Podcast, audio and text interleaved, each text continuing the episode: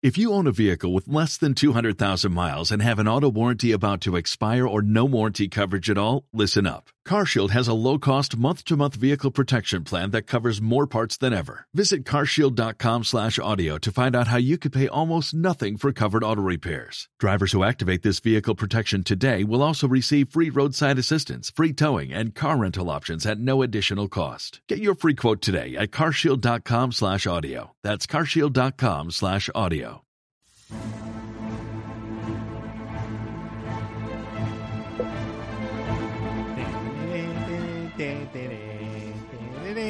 ¿Te acordás de Spider-Man 2, la coreanita que estaba con el violín tratando de cantar? Spider-Man. ¡Hombre. Muy, muy buenas noches, damas y caballeros. Bienvenidos al segundo bloque de este gran programa llamado Héroes. Ah, me faltó algo. Sí, a mí me falta su eh, Como creo que no anunciamos en el primer bloque, en este caso nos toca. Sí, nos toca hablar de algo no tan alegre, por así decirlo, pero con mucha historia. Eh, dado que ha ocurrido una baja en el mundo heroico eh, en estos días, pero para eso lo dejaré al señor Bruce Wayne que nos cuente un poco de quién es este personaje tan importante para el mundo de los cómics que ha abandonado la tierra física. Eh, sí, Dwayne Johnson, Diego. No. ¡Vamos, Menem! No, no. No. Eh, amén de que evidentemente jamás podemos tomarnos eh, del todo con seriedad. Una muerte. Claro, Sí. porque siempre derrapamos antes. No, este pasado viernes de la semana anterior nos enteramos todos que eh, falleció el señor Steve Ditko, co-creador de Spider-Man a sus 90 años de edad. Wow. Sí, eh, de hecho contemporáneo de Stan Lee, trabajó muchísimo con él, por, digo, porque tienen una edad similar, Stan es 5 años más grande. Eh, y bueno, la verdad es que no solamente por la cuestión de, bueno, este tipo fue co-creador de Spider-Man, dedicémosle tiempo porque eso es importante, sino porque eh, estuvimos hablando y vimos que la verdad la carrera creativa y artística de, de Ditko es tiene un interés bastante particular porque él era un tipo bastante particular, eh, no solamente en las cosas que creó, sino que era un tipo bastante reservado y de hecho hizo muchas más cosas de las que normalmente se recuerdan. Por lo general la gente cree que contribuyó a hacer el traje de Spider-Man. Y fin. Y- ¿Real? Eh, no, Ah. no, no, que lo cosió en Él era Spider-Man. y andaba por ahí columpiándose por los edificios. Eh, no, sino que la verdad contribuyó mucho más al- a, la creación, no solamente de elementos y de personajes del universo de Spider-Man, sino también algunos, eh, ¿cómo decirlo?, aspectos eh, más abstractos pero bastante importantes de Spider-Man desde su creación hasta el día de hoy que persisten bastante. Mucho de esto de la vieja suerte Parker y, y de cierto carácter dramático que tienen las historias de Spider-Man, más allá de que eh, la personalidad de Spider-Man no sea necesariamente O sea, dramática. él le tiró la mufa. Bastante, sí. Es bastante responsable de mucho de la mufa que tiene, pero también de muchas, de eh, muchos de, de los villanos y sus eh, looks muy particulares y todo eso, porque por sobre todas las cosas era un artista gráfico. Eh, a modo de efemérides eh, veloz, este pasado 29 de, junio la policía de Nueva York fue a, revisar al departamento de ICO a ver cómo se encontraba, porque hacía unos días que, que nadie lo veía, lo encontraron inconsciente, lo, lo llevaron, lo revisaron. y- Algo huele agrio, Sí. tipo, ¿no? No. bueno, la, la policía había determinado que hacía dos días que había fallecido de un eh, infarto de miocardio provocado por una mezcla de arteriosclerosis y eh, hipertensión arterial Viejo, vascular. Tenía 90 años, Sí, básicamente es eh, un caso de causas naturales. Y ahora Stan Lee rejuveneció 10 años más. Ah, claro, absorbió su alma. Eh, pero bueno, lo interesante es que hasta ese momento, la verdad, Steve Kiko venía eh, laburando en un departamento, un estudio que tenía en Manhattan. Wow.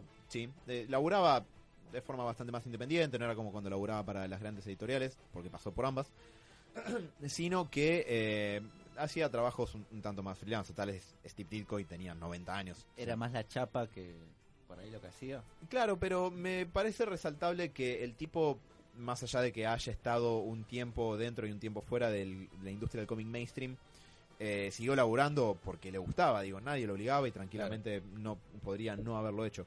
Eh, nació el 2 de noviembre del 27, señor eh, que estuvo cerca de los 91, y su primer contacto con el cómic fue a partir de eh, los primeros issues de, de Batman, del título de Batman del 40 y de The Spirit de Will Eisner, y en particular parece que eh, no sé mucho cómo se habrá enterado en esa época, esto para mí es, es un poco un misterio, porque Bob Kane figuraba en todos los créditos de Batman y eh, tenía colaboradores como Bill Finger y Jerry Robinson, que también habían creado algunos aspectos bastante importantes del personaje y no figuraban medio en ningún lado.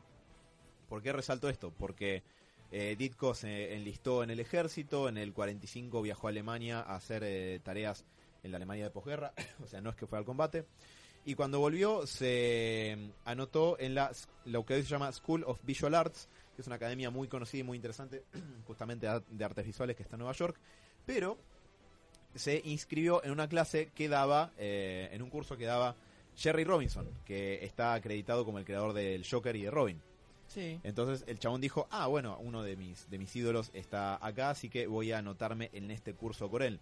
Eh, Jerry Robinson lo que declaró de él con los años es que Ditko era un tipo particularmente tenaz a lo de, la- de, de laburar y de aprender. Eh, su principal interés era ser un artista gráfico, un dibujante. Así que eh, iba a todas las clases, nunca faltaba, laburaba como bestia, presentaba trabajos, trabajos, trabajos. Es un tipo que trabajaba mucho por eh, poder eh, autosuperarse en, en ese punto. Y la verdad es que si uno ve los dibujos, los dibujantes de, de la época, amén de que en la Silver Age, cuando Ditko empezó a salir a la fama en los 60, eh, la verdad es que me parece que Marvel tenía guionistas y dibujantes muy superiores a los de DC. Ditko tiene un estilo bastante particular, casi como en materia de qué tan reconocible es, yo diría Kirby. como Kirby o como Romita Senior, Romita Sí. Padre. Que uno agarra el dibujo de ese tipo y dice, ah, esto es Romita, Romita Senior. También lo reconoces a Romita Junior. Pero, ¿Por qué? ¿Por La, qué la mencionar cara le caca? cambia automáticamente. sí, sí. ¿Por qué la caca? Ué, ué, ué, pará, no sé si. No sé si Son Pato- padre e hijo. Eh, sí, Romita Junior y Senior ¿Qué son te padre- parió? Increíble, ¿no? Sí. Eh, pero bueno, la cuestión es que Robinson, eh, Jerry Robinson, que había sido profesor y, y tutor de, de Steve Ditko todo el primer año de, de su instrucción académica, eh, lo ayudó a conseguir una beca para el segundo año, y no solamente eso, sino que a esa clase, eh, a ese curso, eh, Robinson invitaba a gente que estuviera trabajando en la industria, y en ese momento invitó al editor en jefe de una editorial llamado Atlas Comics, Ajá. quien recuerde que Atlas terminó convirtiéndose en Marvel, quizás no se sorprenda de ver que el editor en jefe era Stan Lee, siendo el primer momento donde Stan Lee tiene contacto con el arte de Jack Kirby. Para ahí parece que hay medio como que se conocieron eh, y vincularon como por eh, primera vez a una especie de intrusos en el mundo del cómic de hace 70 años. Pero eh, se sienta un precedente de que se hayan conocido porque después terminaron laburando juntos bastante tiempo y en una época bastante icónica. Después de esto, eh, Ditko empieza a laburar en el 53 de forma profesional, laburando en muchos cómics, más que nada de terror. En esa época proliferaban, a diferencia de la Golden Age, donde, o sea, a diferencia de la época de la Segunda Guerra Mundial, que se conoce como la Golden Age, la Edad de Oro, por los personajes que ahí fueron creados, eh, y que proliferaban mucho más los superhéroes. eh, después de eso, a partir de cierta represión que hubo, eh, proliferaban también historias que tienen que ver con el terror, el romance, la ciencia ficción, aunque el terror también empezó a caer un poco bajo esta ola de, de represión y de censura en los cómics. De hecho, yo había leído toda una teoría de que justamente Spider-Man fue creado, a ver, en una elucubración, no vi tantas pruebas, de que Spider-Man fue creado como, en principio, como un personaje de terror. Mira. Y que después lo fueron llevando a ese, a ese superhéroe porque a la gente le gustó mucho. Que por eso llamaron a Steve Ditko, que se dedicaba principalmente al terror. Y si te fijas las primeras, las primeras imágenes de Spider-Man son medias, no sé si sombrías, pero, pero la, la telaraña que le ponen abajo del brazo, las posiciones todas dobladas, él cl- clavado en el techo, iba más tal vez a, a lo que era la mos las películas La Mosca, del chabón Sí. mutando en Iba mosca a decir lo mismo, sí. I'm ¿no? Batman. Esa imagen. iba más por ese lado que por hola soy superhéroe. También por esto, por usar la araña, la araña que es, a ver, no es un animal que queremos, el- la araña, y transformar a un hombre, una, una persona en un hombre araña para generar un superhéroe es en principio un poco raro. Tiraría más por la época para el terror. Pero bueno, yo no vi grandes pruebas de esto, solamente alguien que hacía este análisis y la verdad es que parece tener bastantes asideros en la Sí, realidad. pero en teoría también en su momento eh, la idea que tenía Stan Lee sobre el personaje era como para que el lector joven, el lector juvenil, se eh, sintiera una- un acercamiento con él, se sintiera ¿Identificado? exacto. Sí, de hecho, a- las cosas que están diciendo son ambas ciertas y tienen bastante evidencia a favor, más allá de que de cierta manera son eh, levemente incomprobables porque, entre otras cosas, Steve Steve Ditko era un tipo extraordinariamente reservado. No le gustaba dar entrevistas, no le gustaba hablar con nadie, no con nadie, digo, en, la vida cotidiana, sino de... de- No, ser público. Claro, exactamente. Eh, las pocas veces que, que se le pudo hacer una entrevista, ponerlo a hablar o lo que fuera, el tipo decía, yo no necesito hablar, mi, hable, mi arte habla por mí. Eh, y lo que tiene que saber la gente es, es que Steve Ditko es el nombre de una marca y esa marca representa o expone las cosas que, que yo pienso. El tipo creía firmemente en esta cuestión de hablar a través de, de su arte. Pero bueno, empieza a dibujar profesionalmente en el 53, justamente en un estudio donde estaban Joe Simon y Jack Kirby, dos tipos que también terminaron siendo muy grosos en, en Marvel. Y luego se fue eh, temporalmente a la Charlton Comics, que fue una editorial que terminó adquiriendo DC en el 81, 82, 83, por ahí de esa época, si mal no recuerdo. Que es una editorial que contiene varios de los personajes que después se incorporaron al universo DC principal, después de Crisis en Tierras Infinitas, más que nada, como Blue Beetle, todas las versiones de Blue Beetle, una de las cuales creó eh, Steve Ditko y que ahora lo voy a pasar a mencionar, y el Capitán Átomo, que el Capitán Átomo, entre otras cosas, es un poco la base para el Doctor Manhattan, porque los personajes de Watchmen están basados en personajes de la Charlton de esa época. Eh, Ditko lo creó a- al Capitán Átomo en esa época, en el 53-54, eh, como eh, un poco como lo que es ahora. Es un tipo que está hecho íntegramente de energía nuclear en un traje de contención y si el traje se rompe, explota a la mierda.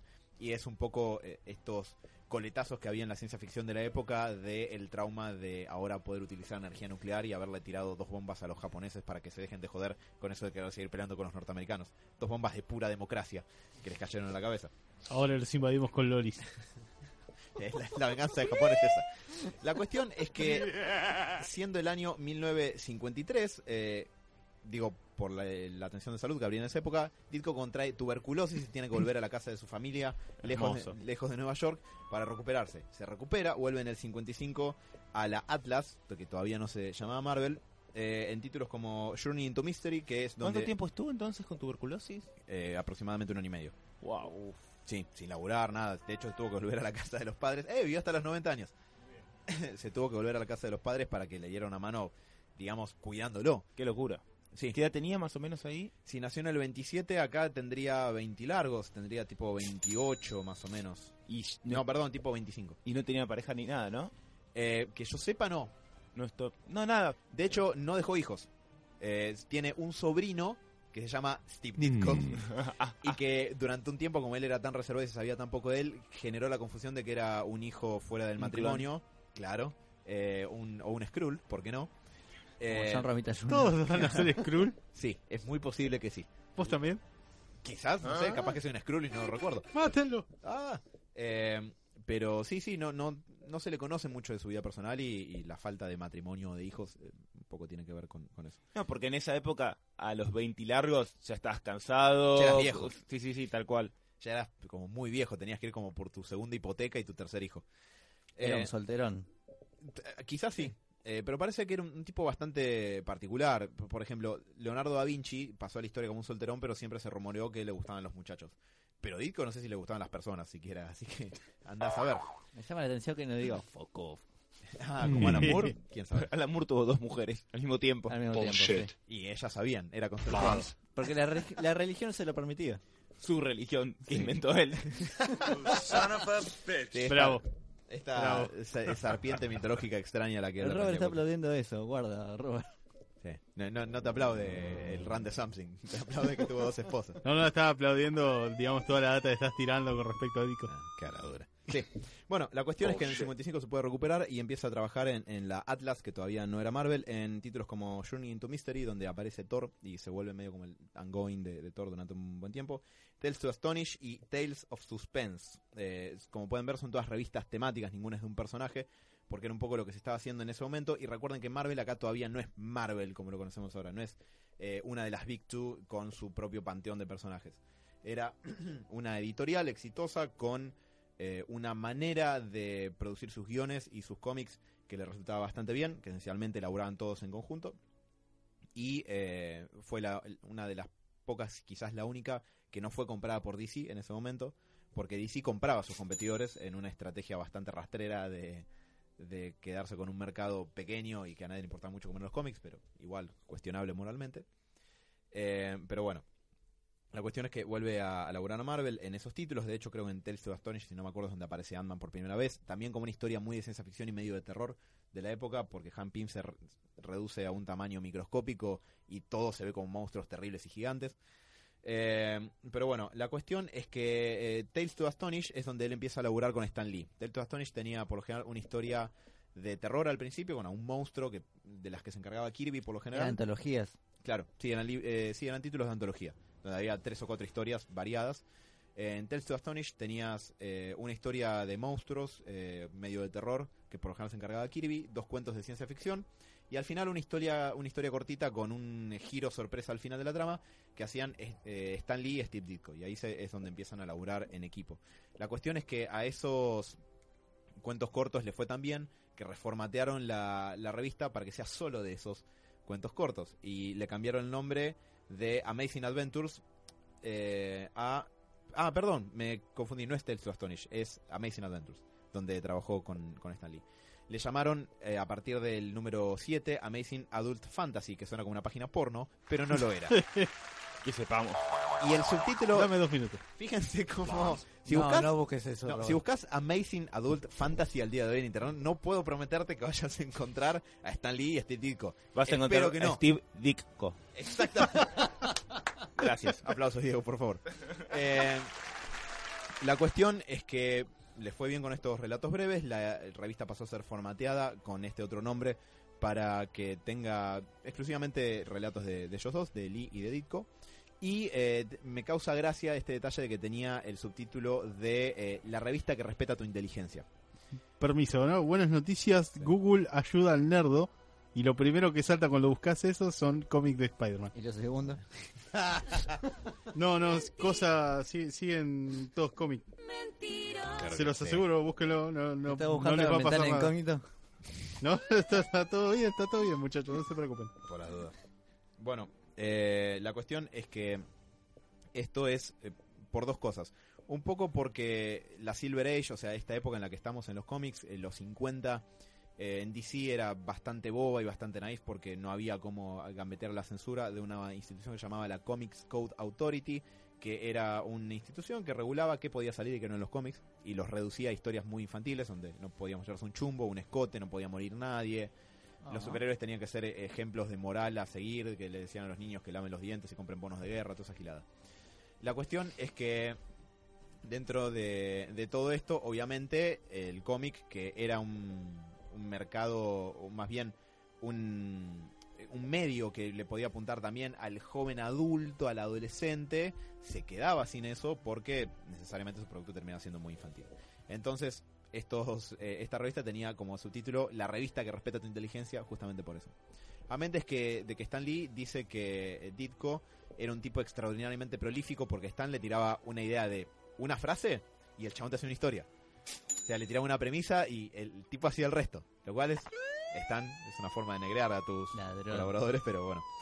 Eh, y dentro de todo esto es donde se empieza a gestar el tema de la creación de Spider-Man. Stan Lee pide permiso eh, en la editorial para hacer, un, pide- para hacer un superhéroe adolescente, porque recuerden que en este momento los superhéroes no eran adolescentes, los superhéroes eran tipos grandes, adultos, que tenían que servir de ejemplo a los niños. No, y si eran jóvenes eran los psyches, digamos.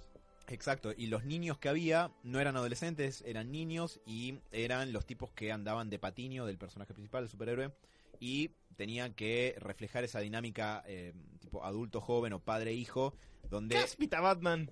Exactamente. donde el adulto responsable instruía al niño en la corre- correcta moral cristiana occidental. Eh, debate para otro día. El Robert está haciendo una seña cuestionable.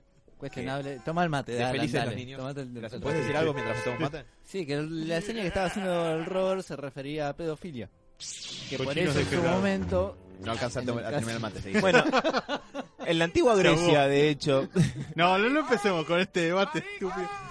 Solamente lo hice nada más para hacerlo enojar a Alan y decirle si sí, sigo con el chiste estúpido. No, pero es eso en su momento eh, pusieron a Catwoman y a Batgirl Eh, sí. en contrapunto para obviamente evitar esos chistes fáciles que estamos haciendo ahora. pero en la antigua Grecia realmente hacían eso. Basta, lo quiero No, saber sí, si sí, sí. Cochinadas de historia. Lo que, lo que dice Sebas es objetivamente cierto. Pero bueno, Stan Lee pide permiso a la editorial para crear un superhéroe adolescente, algo que hasta ese momento no se había eh, creado, que es llamado Spider-Man. Eh, un título ahí posible que daba vueltas era de Silver Spider, como la araña plateada. Che, compro ahí, eh. P- Podría ser, ¿por qué no? Pero la cuestión es que... Se lo habían robado el Silver Surfer. Y mirá, al principio Bueno. se acercó a Kirby, que después creó al Silver Surfer. Así que en principio se acerca um, a Jack Kirby para crear y diseñar un personaje. Terminaron creando un pibe huérfano que encuentra un anillo que le da poderes. Mm. Creo que esa idea ya se había hecho. Eh, no lo del pibe huérfano exactamente, pero, pero bueno. Igual. Huérfano ya es como, ya está, no, no pasa nada. es la condición sine qua non para ser Es la primera, ¿no? Ya tildaste esa y de ahí en adelante. Tal cual. Pero bueno, la cuestión es que Stan Lee había dicho que Me imagino a Stan Lee, huérfano. ¿Cuál de todos? es huérfano. Excelsior, Spider-Friend. Bueno, la cuestión es que Lee dijo, mira, la verdad, eh, todo bien, Jack Kirby es un grosso, pero lo que hizo ahí fue una porquería. No porque fuera malo en sí mismo, sino porque la verdad no se parece en nada a lo que tenía en mente. ¿Por qué? Porque Jack Kirby había hecho un tipo que tenía una pistola que disparaba telaraña, con eh, además el anillo este que daba superpoderes, y además era superhéroe más tradicional, era corpulento, más grandote, no parecía tanto un ¿No adolescente. era medio pulp? ¿Medio? Más, eh, a ver, fue... Es un, poco el Sadman de la Golden. Es que es una idea que como nunca se llevó a plasmar, mientras estuvo en desarrollo tuvo alguna que otra faceta. El carácter de las historias tranquilamente podía llegar a ser ese. Pero la cuestión es que, bueno, sí, Stanley dijo que le parecía demasiado heroico el boceto, el bosquejo del personaje que había hecho Kirby. Así que se acercó a Ditko y le dijo que, bueno, mira, tengo esta idea, ¿cómo podemos hacer el personaje? Y, Un huérfano. claro, es un huérfano. Está. Photoshop y sacale 20 años. La cuestión es que Ditko empezó a laburar al personaje como era un artista desde la parte visual. Eh, dijo, bueno, a ver, el, personaje es un adolescente, entonces para que no se note que es un adolescente y tener una ventaja, le voy a tapar toda la cara. Entonces, eh, además de esconder que el hecho de que es un adolescente, que haría que le falten un poco el respeto, digamos, además le agregó un halo de misterio. Se trepa por las paredes porque está basado en una araña, entonces no puedo darle como guantes gigantes o botas pesadas. Tiene que tener un traje que más bien parezca adherido al cuerpo para que se pueda eh, pegar y trepar y que además pueda tener como libertad de movimiento. Y las arañas son rojas y azules. También. No, Y faltan estrellas. cam- eh, cambió el hecho de la pistola que disparaba telaraña porque tire telaraña de las muñecas con el web shooter eh, para que estuviera desprovisto de tener que llevar aparatos, que fuera simplemente eh, un tipo ágil en un traje al que no, no le sobraba nada, digamos. Eh, y ahí es donde entra también un poco lo que decía Sebas, porque eh, si se fijan, es verdad, los primeros bocetos, las primeras historias de Spider-Man que están todas dibujadas por, por Ditko, la verdad es que la postura y la fisonomía de Spider-Man no se parece a nada de lo que se hacía en esa época. Ni siquiera a lo que estaba haciendo Marvel en esa época, que era bastante superior a lo que estaba haciendo DC. Eh, la- eh, Spider-Man es flaquito, para empezar, es delgado, es como desgarbado. ¿Un adolescente? Claro, pero incluso los superhéroes adolescentes, incluso te diría un poco al día de hoy, parecen como grandotes. Eh, Power Rangers. Sí, como Claro. todos los adolescentes en Estados Pero Unidos. esos adolescentes no son- los adolescentes no de, adolescentes. de 35 años que te muestran en... Una vez estaba viendo Rápido y Furioso Reto Tokio. Uy, Dios. Se están quedando pelados esos adolescentes. Tan grandes, tienen panza de cerveza. Son repitentes, boludo. ¿Qué crees que.? ¿Por qué Hipoteca. estabas mirando esa película? Porque quedó ahí, qué sé yo. Mm, No, no Esto sé. Tokio, papá. Bueno, ahí digo. Tiene de los mejores temas de toda la franquicia. Dios. sí. Bueno. Eh, pero la fisonomía de Spider-Man también, no solamente que es, es como mm, eh, poco convencional por el hecho de que Spider-Man, en, digamos, tiene la cuestión de la agilidad de los movimientos como algo característico, bueno, que en ese momento no era característico, pues estaban creando y definiendo el personaje, sino porque también tiene un poco este, eh, este vestigio de, de la estética de los cómics de terror y de eh, los, las historias que ya había ilustrado Ditko. Por eso la, la postura... Ah, muy bien. Eh, ¿Eso es un audio de la voz de Ditko? Stan Lee hablando de. Sí, sí, que... este. Ah, mira, que... Uf, bueno, ahí me estoy por acercar a eso, porque eh, voy a, cubrir un poco sobre la primera parte de la creación de Spider-Man y después me voy a acercar a ese número que es el Amazing Spider-Man Volumen 1, issue, sea, número 33, que es bastante importante para el personaje y recomiendo ampliamente su lectura. La cuestión es que, bueno, Spider-Man debuta en Amazing Fantasy número 15, como bien saben, la portada en la que Spider-Man se está columpiando agarrando un tipo o sea, se columpia con un brazo y agarra un tipo con el otro. Eh, en la revista Amazing Fantasy número 15 de agosto del 62, a la que le va tan bien que la cancelaron, Bien. Hermoso. pero la cancelaron para dedicarle un título exclusivamente a Spider-Man, que fue The Amazing Spider-Man, eh, el primer volumen que llevó ese título, en lo que en el que trabajaron eh, Ditko y, y Stan Lee durante como los primeros 38 números. Fue una colaboración de bastantes años, si se lo ponen a pensar. Lo interesante es que, y acá está lo que yo te decía de que Ditko, ya no me acuerdo si te lo dije, Sebas, eh, eh, al micrófono, fuera del micrófono. A ver. Pero Ditko no es que solamente hizo la estética de Spider-Man, sino que eh, en los primeros issues, creo, a JJ Jameson, en el primero, estos son co-creaciones. Sí, estos son co-creaciones con Stan Lee, pero Entre comillas, van a, diría. no, van a empezar a ver que... Co-relaci- Co-creación, No, perdón. Van a empezar a ver, sí, igual siempre fue un punto de polémica, eso también ahora lo voy a mencionar en un ratito, qué creó cada uno o Mm. cuánto creó cada uno. JJ Jameson, ponele que es más parejo porque es un periodista. Igual esa estética es producto de Ditko. Y acá van a ver por qué el peso creativo de su el input que él ponía en lo artístico es importante, porque los personajes que creaba tienen una pata bastante firmemente puesta en la parte visual. En el issue número 3 crea al Doctor Octopus. Sí. En el issue número 4 crea a Sandman, el Sandman del universo Marvel, el enemigo de, Ah. de Spider-Man, no el del universo DC. Eh, el lagarto en el issue número 6. Electro en el issue número 9. El Duende Verde en el issue número 14. Todo. Y Gwen Stacy en el issue número 31. No, sentó las bases del personaje, pero de acá a la China. Claro, y no solamente eso, sino que mucha de, de- como yo les comentaba, de la suerte Parker tiene que ver también con eh, cuestiones que Ditko insistía en meter en los guiones. Tal es así, de que le empezó a romper las pelotas, Stan Lee le dijo, che, quiero crédito como co-guionista, pues no soy solamente el dibujante, y para el issue número 25 de, de ese run lo obtuvo.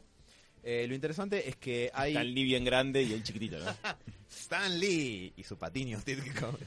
No, la cuestión es que mm, el issue número 33, que recién eh, nuestro colaborador eh, Gonza nos mandó, nos dijo como, che, este issue es tremendo, y tiene razón. Eh, el issue número 33 de The Amazing Spider-Man es la, el capítulo final de una saga que se llama If This Be My Destiny, como si este es mi destino, que se trata de lo siguiente, y acá también pueden ver un poco el input de las ideas de, de Ditko.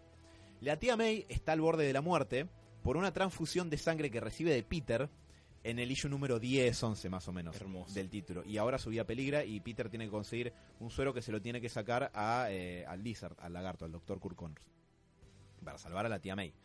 En el issue número 33 lo que ocurre es que camino a obtener el suero, Peter queda en una eh, como un- una alcantarilla que se le empieza a venir encima con pedazos de roca, de hierro, agua que le caen constantemente encima y la verdad es muy factible que se muera. De hecho, estuve buscando para comprobar mi conjetura y no encontré material que la pueda comprobar, pero me da toda la sensación de que la escena en Spider-Man Homecoming, en la que él está aplastado por un montón de escombros, mirándose al agua, y donde está esa escena icónica de la máscara, eh, del reflejo de Peter, que es mitad la cara de Peter, mitad la máscara, tiene que estar un poco inspirado en eso, porque es un issue clásico. Para los lectores de Marvel está entre... De hecho, habían hecho un ranking eh, eh, pidiéndoles votaciones a, a lectores de Marvel y salió creo que en el top 10 de mejores issues de Marvel, issues sueltos de- Mira. De, toda la historia de, de la editorial. Eh, y está muy bien recordado porque las primeras eh, las primeras páginas del cómic es Peter recordando la muerte del tío Ben y pensando cómo quiere salvar a, a la tía May.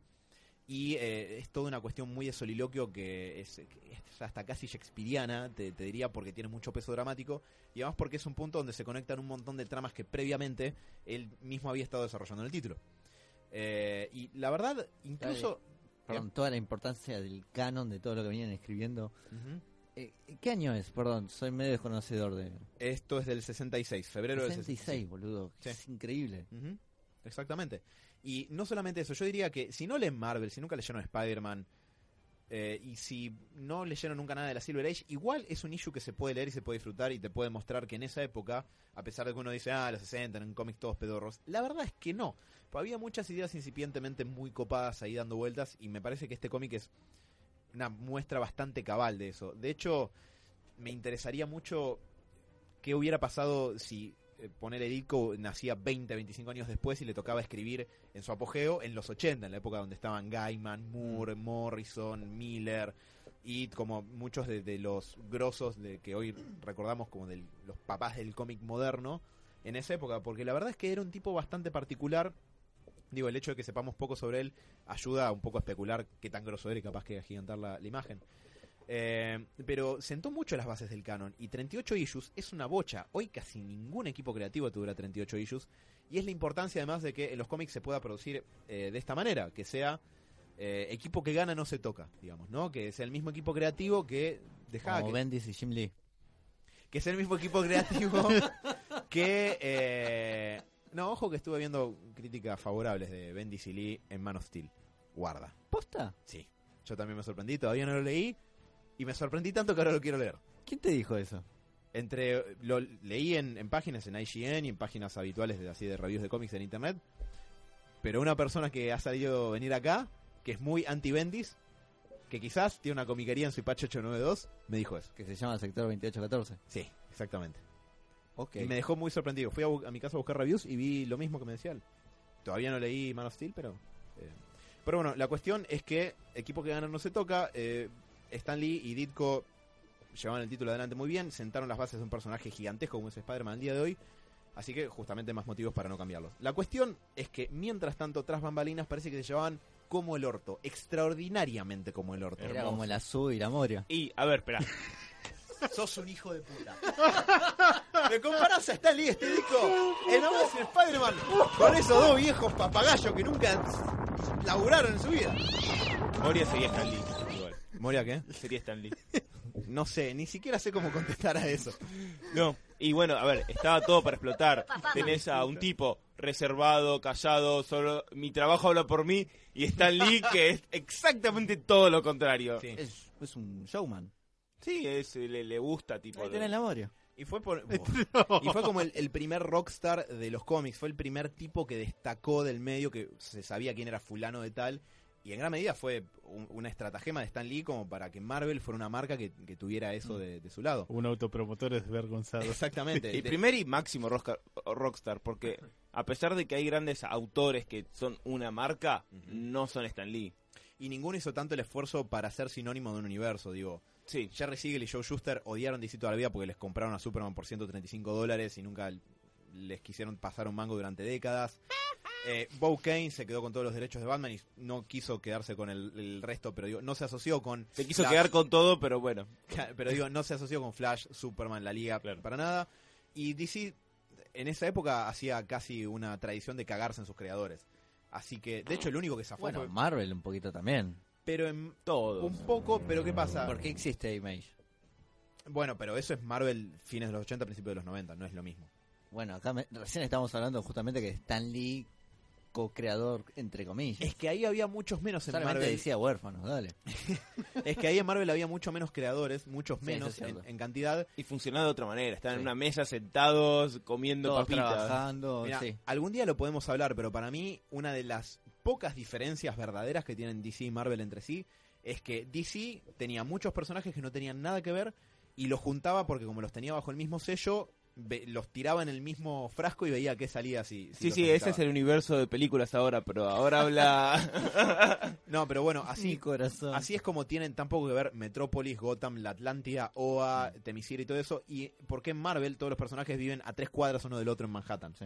Porque la manera Marvel de crear a los personajes y, y de ir desarrollándolos era que tenían alquilado un departamentito de 2x2 donde laburaban todos los guionistas y todos los dibujantes en simultáneo y se pasaban ideas y personajes entre sí. Mm. Entonces por eso era mucho más cohesivo. De hecho, podía seguir a un villano que aparecía en un cómic, después aparecía en otro, poner Sí, uno que jodía a los cuatro fantásticos, después se le aparecía Spider-Man y así.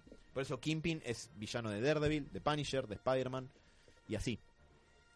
Eh, pero bueno, la cuestión es que se llaman extraordinariamente como el orto. No tiene mucho sentido detenerse en esa parte de, in- de intrusos en el mundo del cómic porque no se sabe bien y lo que se sabe concretamente es lo siguiente. Eh, una vez Jack Kirby dijo que se llevarían como el orto porque no estaban de acuerdo en nada respecto a cómo veían la vida del mundo en general, en nada. Es como que uno decía blanco y el otro le decía negro. Y otro decía Excelsior. y otro decía Excelsior. Eh, otro rumor había sido que fue por em, porque Ditko dijo en los 90 que eh, no se habían puesto de acuerdo con cuál iba a ser la identidad del Duende Verde, que terminó siendo Harry Osborn. Había planes de la revelación de quién iba a ser. La tía Y- May. ¿Qué andas a ver? Bueno. La verdad, no investigué mucho y sinceramente no me acuerdo cuáles eran los otros prospectos de posible Duende Verde, pero una posibilidad era Harry Osborn para que el, el padre, el mejor amigo de Peter, eh, sea justo su peor enemigo y después el que mata a Gwen Stacy, etcétera Y bueno, eh, Ditko- Spoiler. Ditko dijo que fue por eso, pero, pero terminó siendo, 45 años. Sigue siendo un spoiler. pero terminó siendo eh, desmentido eh, algunos años después esa declaración de, de Ditko. Y, eh, no, perdón, dije Jack Kirby, en realidad fue Romita el que dijo que nunca se ponían de acuerdo en ningún tema posible. Pero es lo único que se sabe. Eh, Después lo otro que se sabe es que dejó de dejaron de hablarse y no podían laburar porque no se hablaban entre sí. Así que bueno. Eh, no obstante, eh, la cuestión fue gradual. En el interín, Jack Kirby siguió, eh, perdón, uf, Steve Ditko siguió laburando en Marvel. En el 63 creó a Doctor Strange, lo cual le valió después, a principios de los 70, muchas acusaciones de que en realidad estaba promoviendo el uso de los psicotrópicos y las drogas recreativas en la juventud por la estética psicodélica. Eh, Stan Lee y otros que trabajaron en Marvel en esa época dijeron, a nosotros no nos consta, pero bueno. Em, Está en líder probado alguna pichicata, me parece. no puedo ni confirmar ni negar esas cosas. Pero em, la cuestión es que eh, la carrera prolífica de, de Ditko en Marvel tiene más que ver con, el tema de Spider-Man, más allá de que dibujó en Hulk, de que co-creó a, eh, a Doctor Strange también, y de que tuvo eh, mucha involucración en muchas de sus primeras historias y en la estética y todo eso. A mí me parece importante ahora abrir una pequeña lista con esto de em, las elecciones para Doctor Strange y Spider-Man en- en base a una eh, una escuela de filosofía a la que adhería Ditko, que es bastante repudiada. Y a mí me parece muy contradictorio. Cientología no. No, todavía que- Ah. se estaba gestando la cientología. ok. No, pero complicado igual, ¿eh? Sí, que ahora eh, termino de repasar su carrera artística y le podemos nombrar porque me parece interesante porque plantea muchas contradicciones. La cuestión es que en el 67, después de que se va de Marvel, eh, vuelve a Charlton, donde crea a Blue Beetle, a Ted Cord, eh, en base a otro personaje que se llamaba Blue Beetle antes de la Golden Age, que era Dan Garrett. Dan Garrett era un tipo con un mayón de la Golden Age, sin nada muy rescatable, excepto un escarabajo que mágico que tenía con el que no sabía mucho qué hacer porque era muy misterioso. Así que viene Dico y crea a Ted Cord. Búsquenlo a Ted Cord, no me voy a ir por las ramas de, explayándome porque no terminaría nunca. Pero eh, el diseño del traje de Ted Cord de Blue Beetle es archi característico, incluso siendo un personaje muy secundario, es reconocible, es distinguible y también es 100% creación de Ditko. Y si piensan que ponele 7 años antes él estaba diseñando Spider-Man, tiene sentido, porque Blue Beetle quiere decir escarabajo azul y hay mucho de la estética de un escarabajo metida eh, en lo que sería la estética de un superhéroe. Es un maridaje bastante exitoso y al día de hoy, eh, por lo menos lo que es Ted Cord como Blue Beetle, porque ha habido otro después que se llama Jamie Reyes, eh, El latino. el latino, se mantiene igual. El traje de Ted Cord sigue siendo igual de icónico hasta ahora. Nunca nadie lo volvió a cambiar, igual que el traje de Spider-Man. Y en gran medida, igual que la estética de Doctor Strange. Eh, eso me parece destacable. También creo a The Question, el personaje que es la pregunta Víctor Sage, eh, un tipo que investigaba conspiraciones usando un sobre todo un sombrero y una máscara de pseudo pseudodermis, como se llamaba, que oculta todos sus rasgos y le cambia el pelo de pelirrojo a morocho. Y eh, bueno, y vuelve a trabajar en el Capitán Átomo. Después, un año después de eso, de la Charlton, se va a DC, sin saber que en el futuro DC va a comprar a Charlton de todas maneras donde crea a The Creeper o la Alimania, que es un, eh, un periodista de Gotham llamado Jack Ryder, con un alter ego tipo Dr. Jekyll y Mr. Hyde, que se convierte en un tipo que anda en calzoncillos por la vida y una especie de boba de plumas, todo verde limón y muy desquiciado. Como vos en tu casa. Exactamente, pero no me pinto de verde limón. Eh, Ah, cierto, es Violeta. Exacto. Bueno, también creo a Shade the Changing Man, Shade del hombre cambiante, que casi que no laburó con él, pero es una idea que después se retomó en el sello de Vértigo en los 90. Y a una pareja de personajes que se llaman eh, Hawk and Dove, Halcón y Paloma, que eh, ahora vuelvo a ellos porque justamente la idea es que Hawk era, tenía una política más bien conservadora y Dove tenía una política más bien de izquierda. Siendo yankees son todos de derecha, la verdad, medio que no. Pero incluso dentro de eso estaba la idea de que la dicotomía conservadora y otro más liberal y entre ellos sobre temas políticos de, de la época, hablando de los 70. Eh, Ditko siguió laburando, después en el 79 vuelve a hacer de ahí para acá, que es que en el 90 Chica Ardilla, que hoy es explotando La creó él. No te puedo creer. la creó él. Si ven las imágenes del diseño de Chica Ardilla, de aterradora, la cara que tiene parece un mimo pasado de cocaína. Ah, lo- Eh, era un personaje como inocente y naif y sensible. Es una mujer ardilla y está vestida tal cual indica su nombre, ardilla. Y bueno, después del 98 se retira el, o por lo menos dice Stream. Por el Eh, amor de Dios. A ver. Y mal. Podemos subir un- esta imagen, ahora vamos a con todos. Eh, pero si bien en el 98 se retira pseudo oficialmente, la verdad es que siguió trabajando de forma independiente, él sigue trabajando en su estudio en Manhattan. Eh, Ditko dice nunca haber recibido un mango de royalty de ninguna de las películas de Spider-Man que se hicieron, a pesar de ser eh, co-creador. Eh, tampoco quiso hablar nunca, Excelsior. nunca mucho del asunto, es como que nunca, Grande están, eh. nunca Por eso vive tanto, hija. eh. Grande man. Yeah. eh, se inyecta dinero, dinero de Spider-Man en sus venas. Eh, pero bueno, la cuestión es que eh, Steve Ditko era un trabajador incansable, un artista gráfico impresionante, fue fundamental para el cómic moderno como lo conocemos, pero además creía dos cosas muy fervientemente. Una era en dejar que su arte hable por él y por eso él prácticamente nunca hablaba. Y la otra tiene que ver con, y esto lo vamos a desarrollar brevemente para que no sea simplemente una especie de repaso de la biografía de, de Ditko, eh, que era un ferviente defensor de una escuela de filosofía que se llamaba objetivismo, sería en español. Objetivismo, sí. Es una filosofía que surge. No, no es, no es una escuela. Más, es una escuela, pero no creada por muchas personas, sino creada por una persona, una rusa, eh, rusa yankee, llamada Ayn Rand.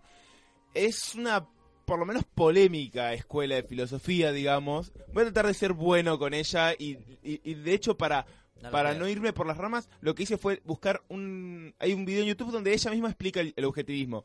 Básicamente, lo que plantea, voy a decirlo sin hacer críticas porque si no me voy por las ramas, es que crea solamente en la, la realidad objetiva, la que la realidad es esta y existe independientemente de la conciencia o de los seres humanos o de los pensamientos, lo cual ya es un corte con Platón o con muchas otras cosas. la- em, solamente existe la realidad.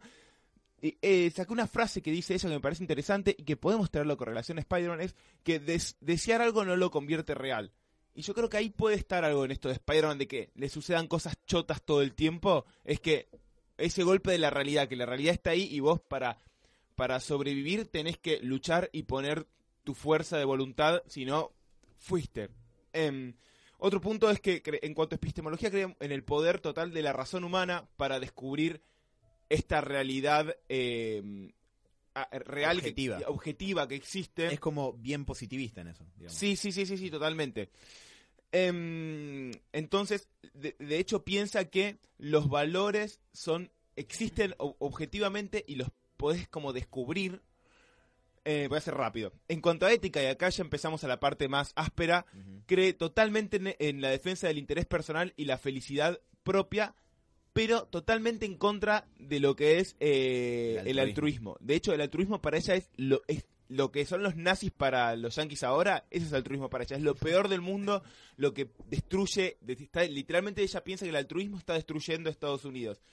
Que el fin del hombre tiene que ser la felicidad personal entendida como eh, el progreso egoísta de la propia persona.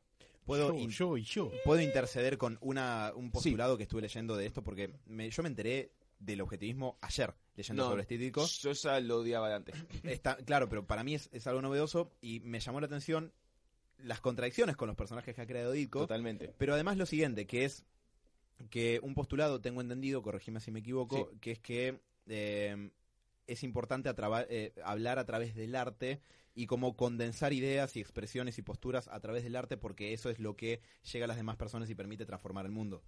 Yo, yo no estoy tan cerca. No, en realidad creo que no ahí, eh, ojo. Puede, no, puede ser. Yo no me metí en la parte del arte realmente, el objetivismo, sino en la parte filosófica más grande y más amplia. Creo que sí, creo que ellos lo que plantean es como que el arte es como una manera de plasmar físicamente ideas. Ellos ti- tienen como mucha, mucho poder de, en cuanto, no le dan mucha importancia a la razón. Es como la manera de plasmar ideas. Yo no sé si ellos lo pondrían en términos de mejorar el mundo. No, transformar, no sé si el mejor. transformar entonces sí, porque básicamente un poco, ¿sabes en qué, en qué me, me, me hace acordar? A Batman del Caballero, la vuelta al... ¿El Dark Knight Returns? Claro, cuando dice, vos aprendiste que... Ah, cuando le dice a Superman, Sí. tus padres te enseñaron que eras especial y eso. Los míos me enseñaron, eh, mientras se retorcían en un charco de su sangre, que el mundo solamente tiene sentido si lo obligás a que lo Claro.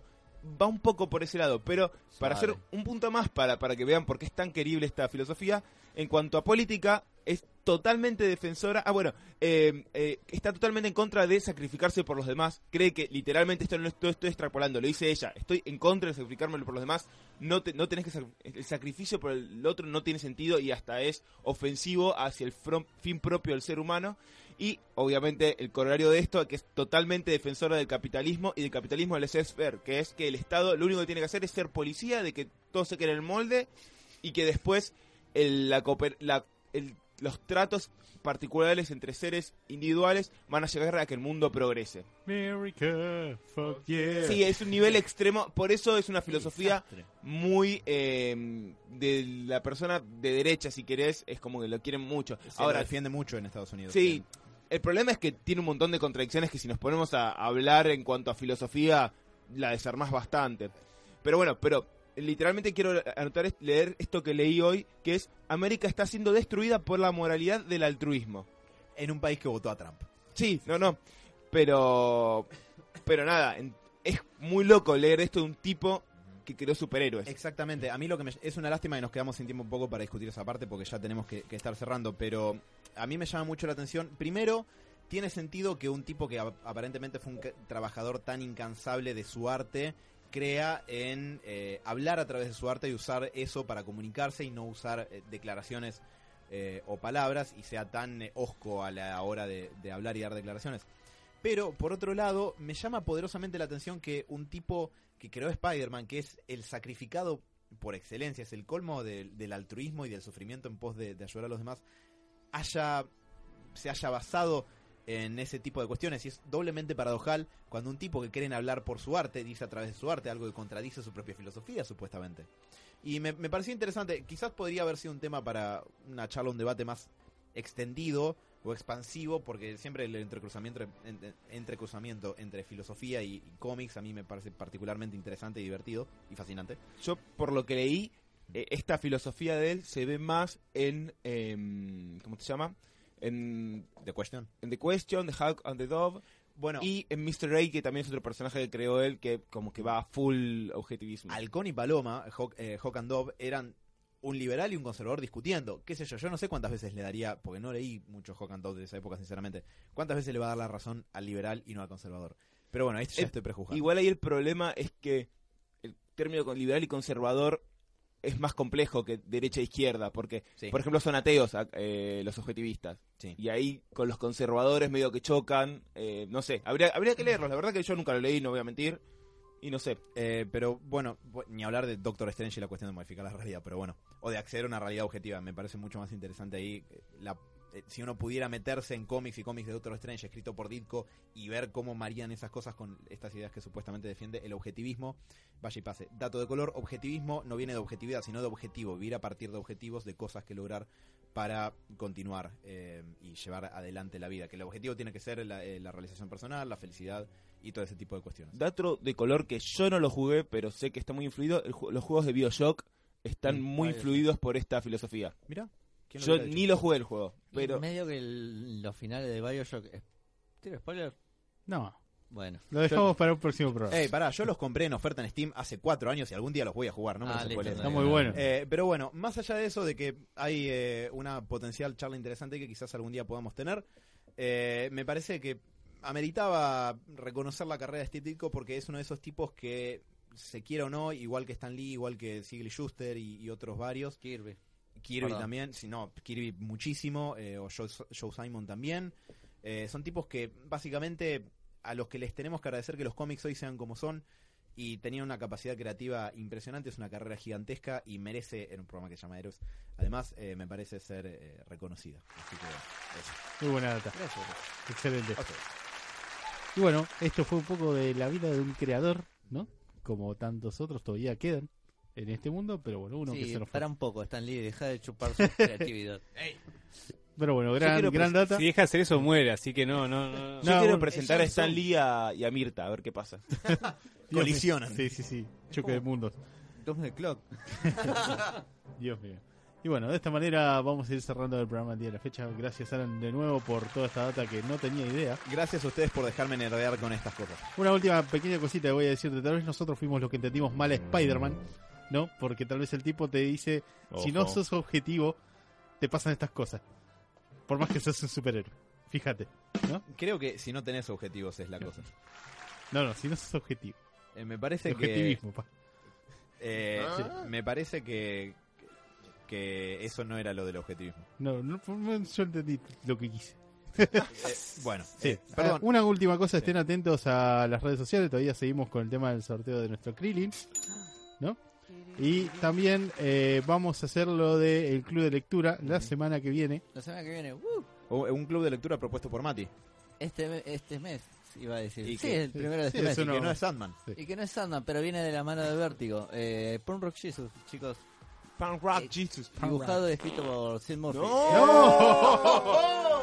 Un poco de tu propia medicina. Ah. Así que Bueno. también también estén atentos si quieren comentarnos, eh, Es si cortito, ya lo ¿no, Mati? leyeron. Sí, Eh, son sí. 5 o 6 issues. Ah, leíble, gente, no, no se quejen. Para el Ahí, fin. además está Jesus, así que no sé qué más quieren. Cristianos, católicos, todo lo que quieran tienen su estrella.